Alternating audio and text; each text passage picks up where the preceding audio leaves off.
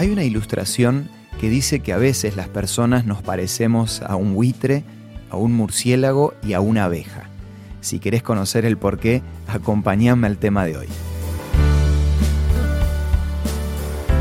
Esto es Una luz en el camino, una breve pausa para reflexionar, con el licenciado Santiago Paván. Si pones a un buitre en una caja abierta que mida 2 metros por 2 metros, a pesar de su capacidad para volar, se va a convertir en un prisionero. Esto pasa porque el buitre necesita como mínimo de 3 a 4 metros para tomar carrera.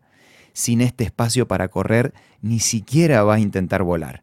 Se va a quedar quieto, prisionero en una cárcel de madera sin techo.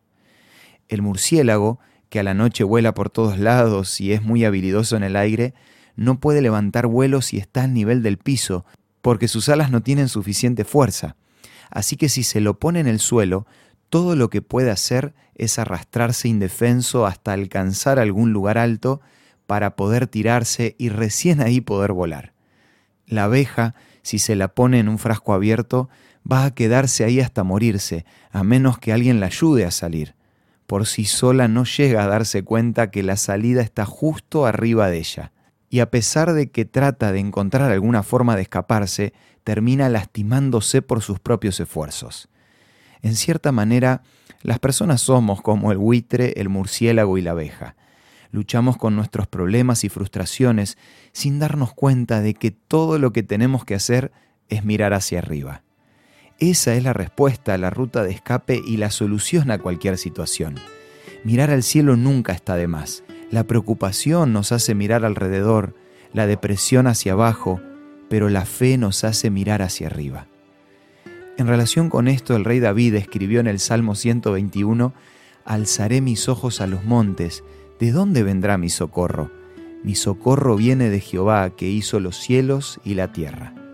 En resumen, si te sentís como el buitre, el murciélago o la abeja, no te olvides que para estar de pie ante la vida hay que estar de rodillas ante Dios, porque con Él, por muy larga que sea la tormenta, el sol siempre vuelve a brillar entre las nubes. Para terminar, me gustaría ofrecerte la revista Sentimientos. Si todavía no la tenés, podés solicitarla gratuitamente a nuestros puntos de contacto. Envíanos un WhatsApp al 1162 26 1229 o búscanos en Facebook como Una Luz en el Camino. La revista Sentimientos te va a ayudar a mirar para arriba y encontrar a Dios un día a la vez. Esto fue Una luz en el camino. Te esperamos mañana para un nuevo encuentro, cuando volveremos a decir... Permitamos que a lo largo de las horas de cada día Dios sea una luz en nuestro camino.